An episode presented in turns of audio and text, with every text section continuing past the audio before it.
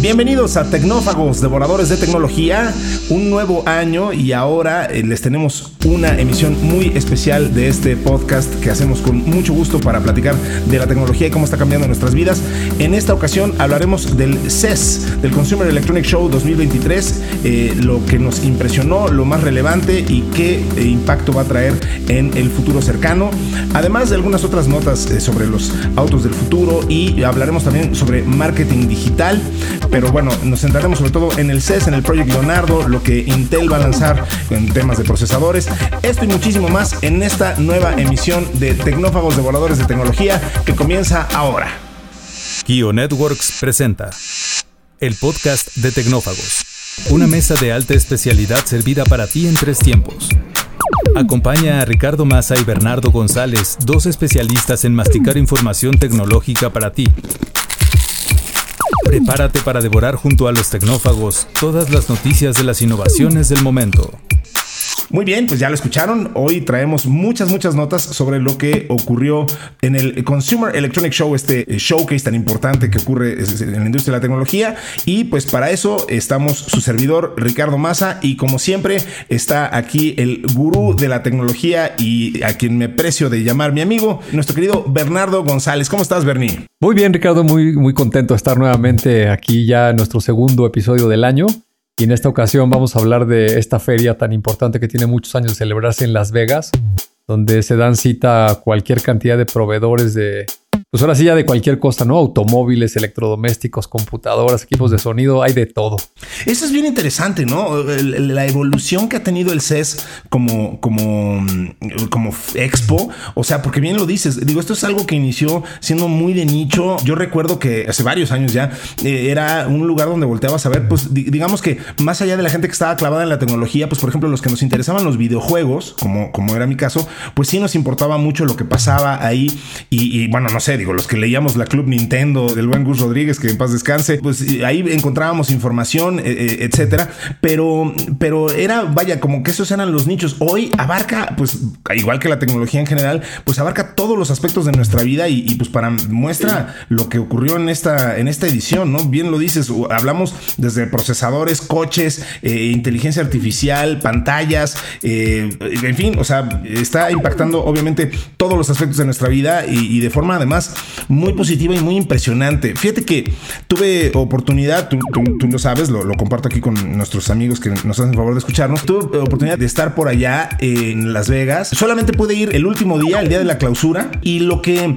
me impresionó mucho del, del, venue, del, lugar donde se hace este, este evento, es que eh, estaba decorado desde, desde afuera, podías ver que algo impresionante estaba ocurriendo. Eh, algunas empresas se dedicaron, por ejemplo, digo, por ahí eh, tengo algunos videitos, los vamos a subir a nuestro grupo de Telegram, al que le pedimos a, la gente que, que, nos ayude ahí a, seguir la conversación ahí en, en, el grupo de Telegram de Tecnófagos. Ah, se me olvidó decir también que nos escriban a tecnófagos.com, como que nos arrancamos ahí este, como el borras.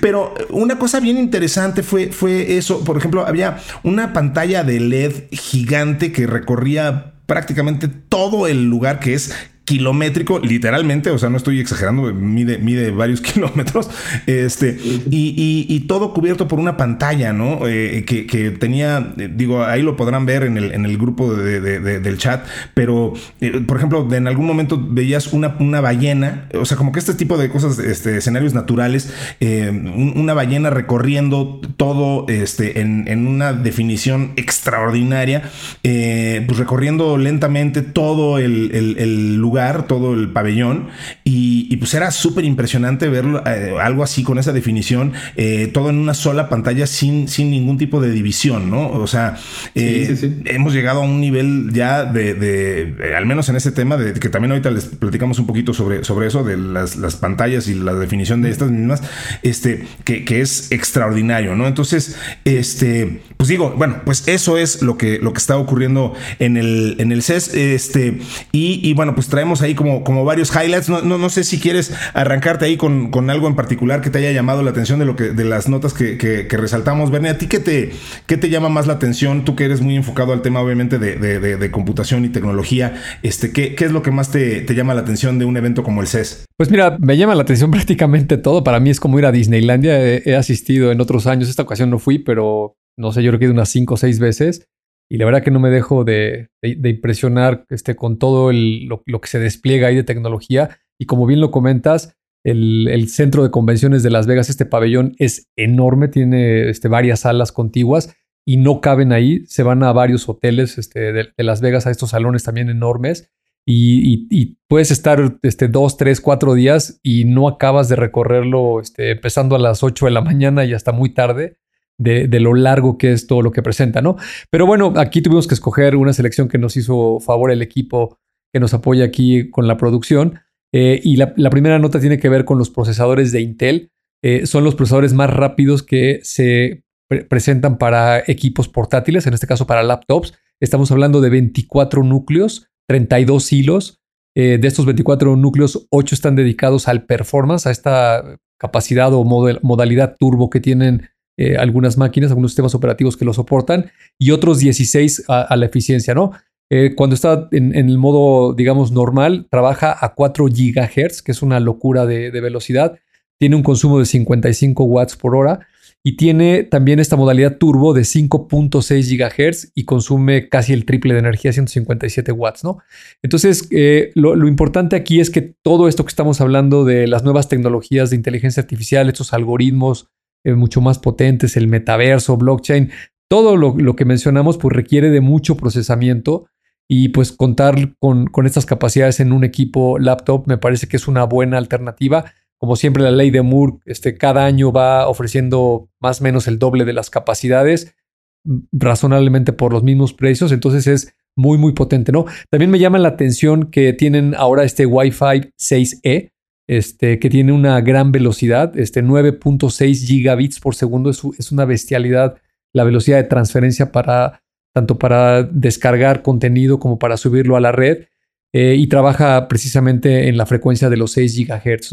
Entonces vemos cómo es una evolución, la verdad, muy interesante tanto de los procesadores, la capacidad que tienen, como también en las telecomunicaciones, ¿no? Qué interesante esto que mencionas. A ver, eh, dos, dudas respecto a esto que, comentas. Uno, veo en la nota que eh, a pesar de este enorme consumo de energía que, nos explicas, eh, Intel dice que la, batería de este procesador debe de durar mucho más.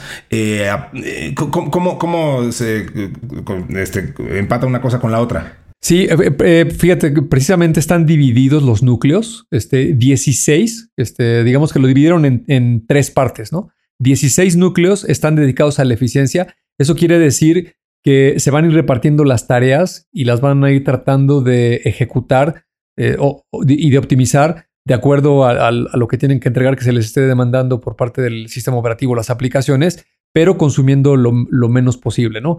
Y tienen ocho, es decir, una tercera parte de esos núcleos dedicados a este high performance, ¿no? Cuando quieres hacer cosas de procesamiento realmente potente, este, es cuando consume más. Entonces, con este balanceo, eh, los procesadores logran eh, al final de una jornada laboral o de lo que estés haciendo, pues combinar estas dos velocidades para tener el mayor rendimiento posible también de la batería, ¿no? Eh, las compañías también están preocupadas por el tema ecológico, lo que consumen de energía, todas estas cuestiones. Entonces, la verdad que se puede obtener lo mejor de los dos mundos.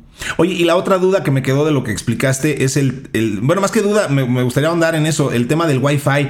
Eh, pues digo, me, parece muy notable que, se esté volteando a, ver con esa, eh, con ese interés a una tecnología pues tan importante ya en, nuestras vidas, ¿no? O sea, evidentemente la mayor parte del tiempo que estamos conectados a, Internet, eh, sobre todo obviamente en dispositivos móviles, lo hacemos a través de, de Wi-Fi. Eh, digo, no, no, me parece interesante que se, que se optimice y que se voltee a ver esto, este, pues algo que es tan importante para el consumo, ¿no?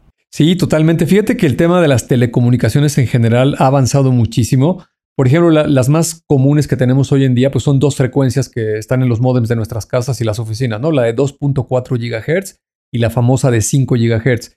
El, problema que tienen estas dos frecuencias es que compiten con muchas otras frecuencias que están cercanas a estos rangos Y por ejemplo, la de 5, que es la que tiene más velocidad, tiene notablemente un menor alcance, ¿no? Este, casi la mayoría de la gente que nos está escuchando en casa va a ver que se puede conectar a su modem y puede escoger entre estas dos redes.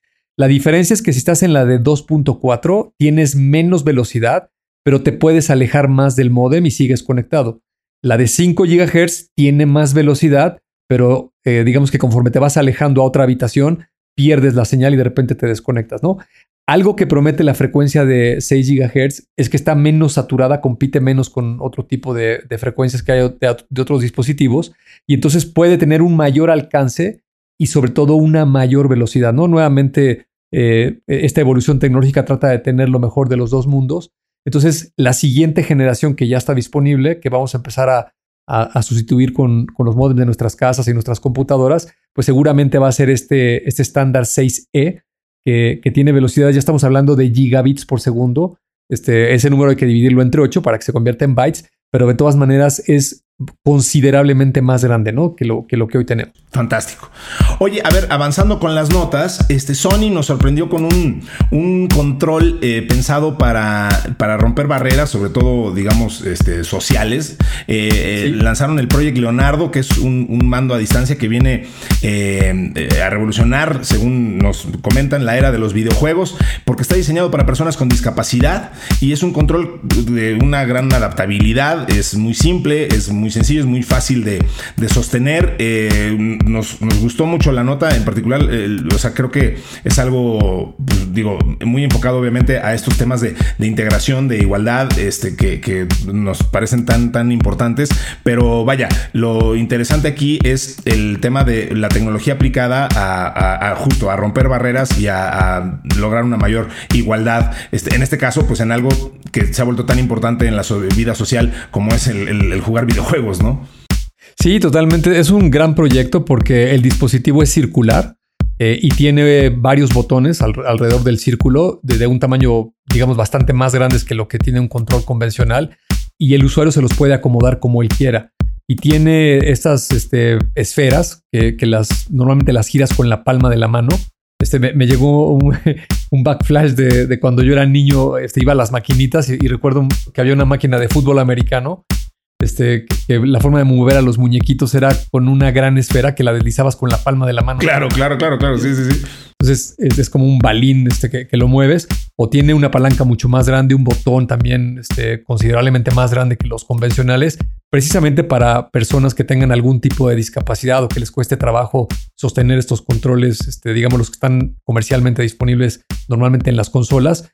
Eh, y creo que, pues, incluso no para gente que esté discapacitada, ¿no? También gente este, normal que, es un gamer este, de muchas horas, de repente te cansan los controles, ¿no? Te cuesta trabajo sostenerlos, entonces lo puedes poner en una mesa y puedes jugar mucho más cómodamente, ¿no? Correcto, correcto, eso, eso me pareció algo bastante, bastante notable y muy, muy padre.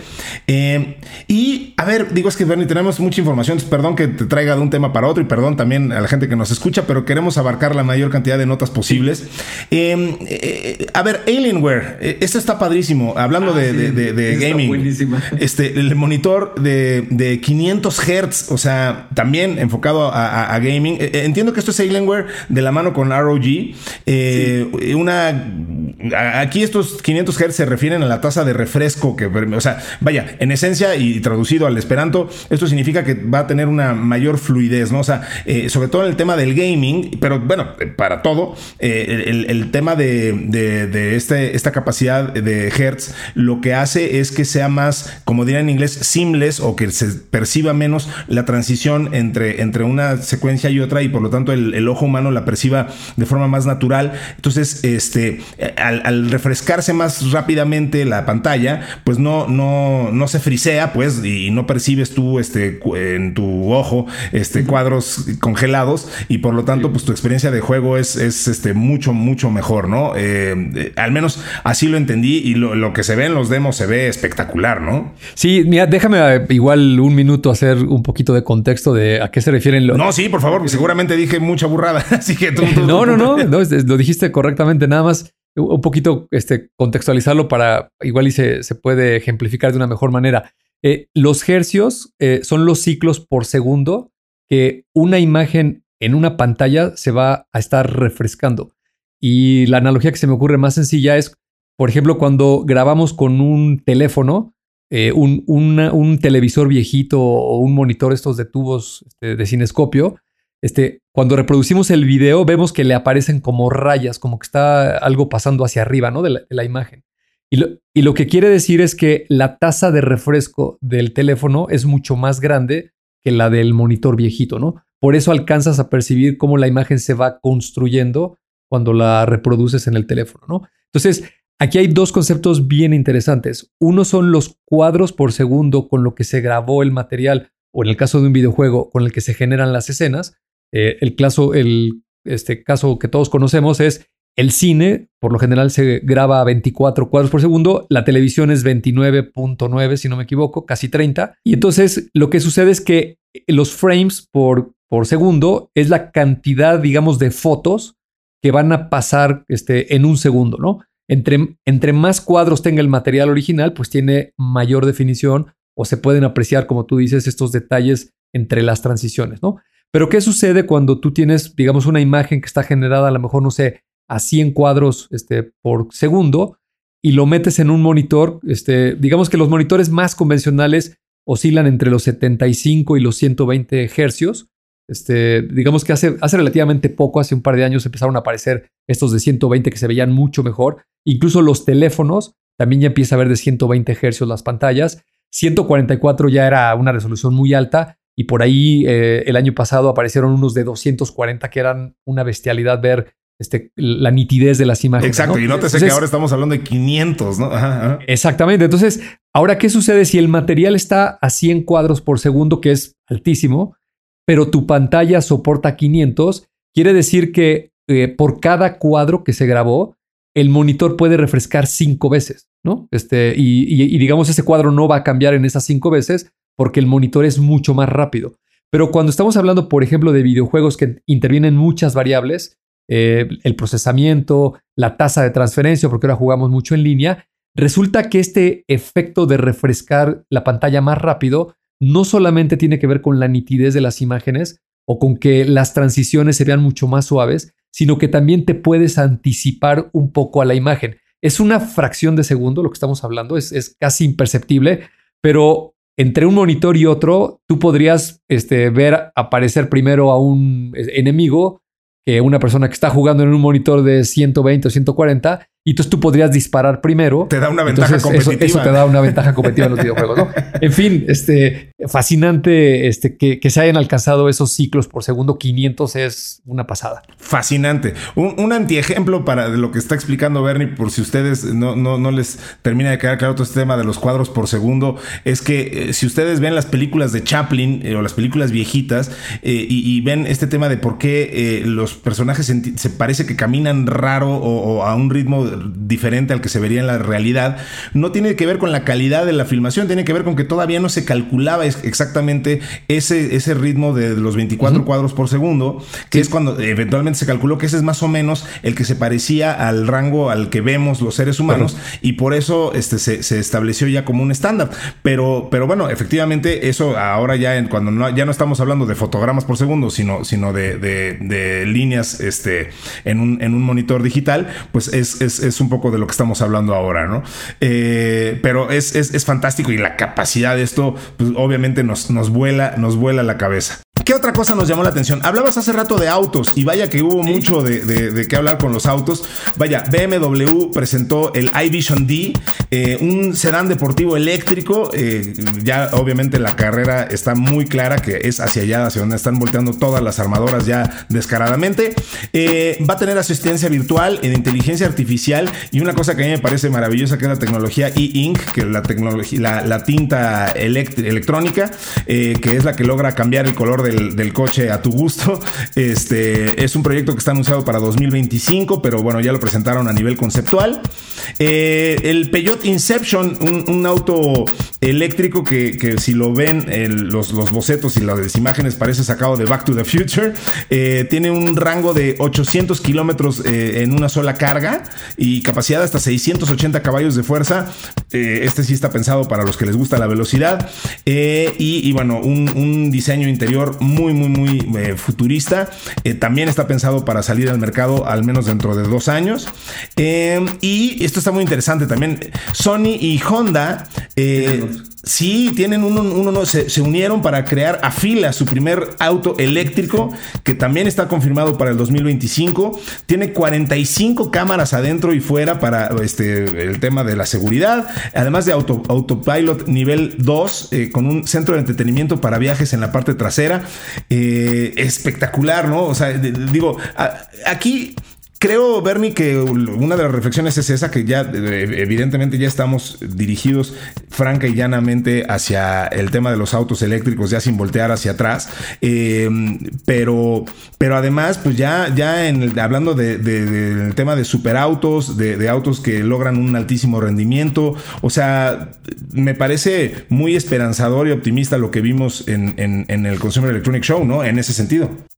Sí, la verdad que también esta rama de, la tecnología, la automotriz, este, muchísimos avances, mucha innovación. Eh, esto del BMW que trae el concepto de e-ink este, es interesantísimo. Fíjate que yo, no había caído en cuenta y no, sabía cómo funcionaba. Lo había escuchado y nunca tuve la curiosidad de meterme a ver por dentro cómo trabajaba. Este, todos han escuchado seguramente que estos dispositivos para leer libros de la empresa Amazon, los famosos Kindle, funcionan con esta tecnología que se llama e-ink. Y, la verdad es que si lo comparas con una pantalla tradicional, pues se ve muy distinto, ¿no? La, nitidez, la definición de, los caracteres de las letras, este, se, nota mucho más cercano al papel que una pantalla, ¿no? Y, me gustaría aquí igual simplemente compartir lo, que aprendí y, la reflexión con las pantallas, ¿no?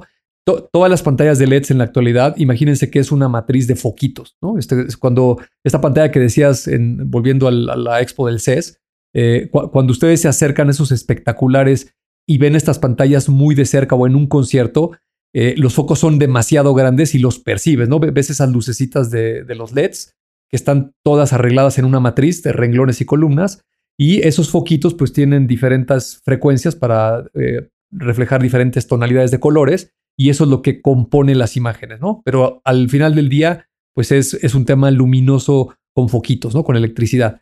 El famoso concepto del e-ink es algo distinto, son unas microcápsulas donde una se va a, digamos, a energizar con una carga positiva y otra con una carga negativa. Las negativas producen un color blanco y las positivas producen un color negro. Entonces la combinación de estas dos microcápsulas, depende de cómo las energices, producen el blanco o el negro, están igual acomodadas en una matriz, de, imagínense renglones y columnas, y entonces eso es lo que en un Kindle permite desplegarte las imágenes, consume mucho menos energía que una pantalla, porque la pantalla de LEDs tradicional tiene constantemente que estar refrescándose, eh, volviendo al tema anterior de los famosos hercios, los, este, 75, 144, lo que tenga tu pantalla, quiere decir que eh, es como si fueran fotos que se están reflejando este 144 veces sobre tu pantalla, ¿no? Mientras que estas cápsulas simplemente se energizan y se quedan o en blanco o en negro y se hace la composición de ese color. Toda esta explicación es muy interesante porque si lo llevan a la pintura de un automóvil, a la parte de la carrocería, pues el coche lo puedes cambiar de color entre blanco y negro. Y por supuesto que tendrá un propósito estético para quien le guste estar jugando y, cambiar el color a su coche o hacerle combinaciones porque pues puedes, igual que la pantalla de un Kindle, este, desplegar lo que quieras mientras sea blanco y negro. Pero tiene también un concepto ecológico muy interesante. Resulta que el color blanco refleja la luz solar. Entonces, si el coche lo dejas estacionado en la calle y le, activas el modo blanco, eh, va a reflejar toda la luz solar y se va a calentar menos el coche, ¿no? A lo mejor ya cuando no haya luz solar en la noche lo puedes hacer negro eh, y puedes este, tener ahí una opción ecológica y también divertida. Está muy interesante, está padrísimo. Y, además, digo, invitamos a la gente a que se meta a ver las, las imágenes porque literalmente esto lo, anunciaron con un, con un BMW este, convertido en un arco iris, ¿no? O sea, entonces eh, está, las posibilidades son bien, bien, bien versátiles y pues eh, eh, alguna vez lo hemos platicado aquí, creo que la tecnología al principio fue un tema democratizador en cuanto a que pues, conforme se volvía barata la tecnología de la refrigeración, por decirte cualquier cosa, pues permitía que todo el mundo tuviera el mismo refri. ahora estamos viendo cada vez más una época de hiperespecialización, ¿no? O sea, de, ahora cada quien puede tener su propio device, su propio, su, propio gadget personalizado con datos que y digamos, eh, características que reflejen tu personalidad y, que tú le pongas una parte de ti a esto. La tecnología de inteligencia artificial sin duda está contribuyendo muchísimo a esto. Entonces creo que eso es bien, bien, bien interesante. Eh, por ahí vimos muchísimas más cosas. Digo, Razer este, presentó eh, una almohadilla para el, este, para los gamers. déjame nada más regresar algo más de los coches eléctricos que, que mencionas, porque me parece muy interesante lo que dijiste eh, de que estamos ya en una carrera hacia la conversión del motor de combustión, de combustión interna a gasolina o diésel. Eh, y los coches en los próximos años vamos a ver cómo progresivamente se van a hacer cada vez más eléctricos. Y estoy seguro que en un lapso de unos 5 o 10 años va a haber una gran conversión donde incluso ya va a haber más automóviles eléctricos que de gasolina, ¿no?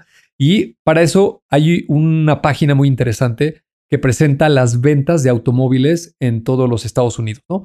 Eh, la primera cosa que no sé si sabías tú, eh, los coches que más se venden en todo Estados Unidos y desde hace décadas, ¿sabes cuál es? ¿Cuál? Las pickups. La Ford F Series es el coche que más se vende. En segundo lugar está el Chevrolet Silverado, que también es un pickup. Y en tercer lugar está una Ram Pickup. O sea, los tres coches que más se consumen en todo Estados Unidos son automóviles pickup. El tema es que estos tres eh, categorías son de tres fabricantes distintos, eh, el, que menos bajó fue 2%, una caída en ventas comparación 21 contra 22, y el que más cayó cerca del 18%, lo que se le cayeron las ventas, ¿no? El, el, 4 es un Toyota RAV4, una camioneta. Eh, el quinto es un Toyota Camry. El sexto es un coche de la General Motors que se llama Sierra. El séptimo es un Honda CRB. Y en la posición 8 aparece el Tesla Model Y de esta compañía de Tesla, que es un coche totalmente eléctrico. Todos los que mencioné tienen disminución en el número de vehículos que se vendieron 21 contra 22. El, más, la caída más grande es el Honda CRV, cayó 35% las ventas. Y cuando aparece Tesla en, en, la novena posición, es un coche que creció las ventas 40%, ¿no? Es, es, un ejemplo muy representativo de esto que está sucediendo con la conversión eléctrica. Y como lo mencionaste tú, prácticamente todas las marcas hoy en día tienen por lo menos un modelo eléctrico, completo, completamente eléctrico, y ya tienen dos o tres modelos este, de estos híbridos. Y seguramente los siguientes dos, tres años vamos a ver esta conversión al menos en los modelos nuevos. Y luego seguramente sustituir todo el parque vehicular, pues eso tomará varias décadas, ¿no? Eso no es tan rápido, pero la buena noticia es que vamos, al menos en, el mundo de los automóviles de, de consumo, a una electrificación con baterías que tendrá que tener algún impacto, al menos en la huella de carbono y ayudar a todo el tema del calentamiento global y el cambio climático. Sin duda, yo creo que eh, justo, bueno, un, poco con lo que quería cerrar esto y, digamos que, y cerrar también esta, esta emisión, porque bueno, caray, se nos, se nos acaba el tiempo, eh, es, justo pensar eh, con esa reflexión, o sea, creo que una de las tendencias más importantes que vimos, obviamente la inteligencia artificial permeó absolutamente todo lo que, lo que hoy estamos viendo en temas de tecnología, pero, y, y en el CES, pero creo que el, tema es que este, ya hay un, tema de conciencia social bien importante eh, que, sin duda es como la segunda tendencia más importante después de, del AI que, yo, que yo noto en, todo lo que se está lanzando. Aquí resaltamos algunos ejemplos, o sea, este tema de, los, eh, los controles, este, muchos de los enfoques de la conducción autómata este, también está enfocado a esto. Eh, vi muchísima conciencia eh, y mucho levantamiento de conciencia sobre los temas de calentamiento global, efectivamente, como mencionas. O sea, creo que, las grandes tendencias eh, de la tecnología en, este año, sin duda, van, van, van por ahí, ¿no? O sea, van eh, a raíz de lo que se vio en, este, en, este, en esta expo, son esas. Es la tecnología como habilitador de, digamos, como posibilitador de, igualdad para temas sociales y como un gran posibilitador de herramientas para contrarrestar los problemas climáticos del planeta. Evidentemente aplaudimos mucho a ambas iniciativas y creemos que vamos a ver cosas bien, bien, bien interesantes, sobre todo cuando convergen las dos cosas, ¿no? Sí, totalmente. Y también empieza a haber tendencias claras. ¿eh? Me, llamó la atención el coche este, el Inception, eh, que, mencionaste de, si no me equivoco, era Peugeot. Y, y también el, coche que presentaron Sony y Honda. Eh, se, se, parecen por fuera, le dan un aire a, a, las Cybertruck, este, y, aunque tienen renders, todavía, no, no, los tienen tan elaborados.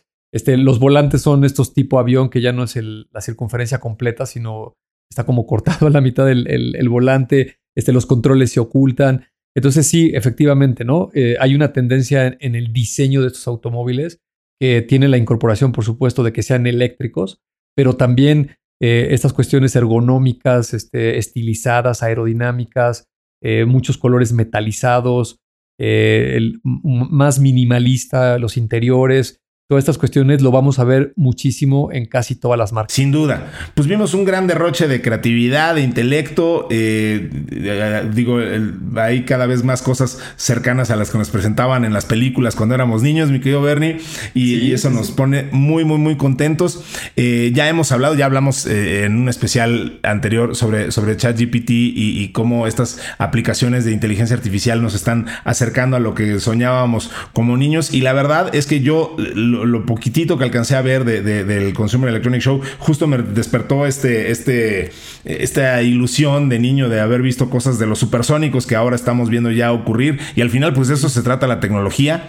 Y de eso se trata este podcast que hacemos con todo cariño y que, pues, una vez más lo devora el tiempo, así como nosotros devoramos las notas.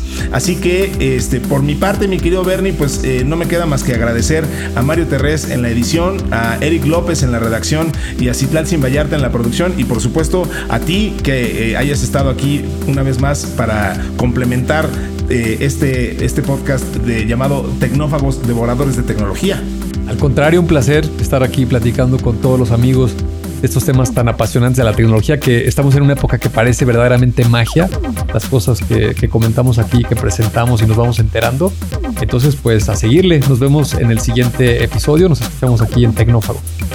Así es, eh, eh, síganos en, nuestro chat también, ya lo dijimos, ahí en Telegram, búscanos como Tecnófagos, escríbanos a tecnófagos.com y nos escuchamos la siguiente semana en un episodio más de Tecnófagos, Devoradores de Tecnología. Hasta entonces.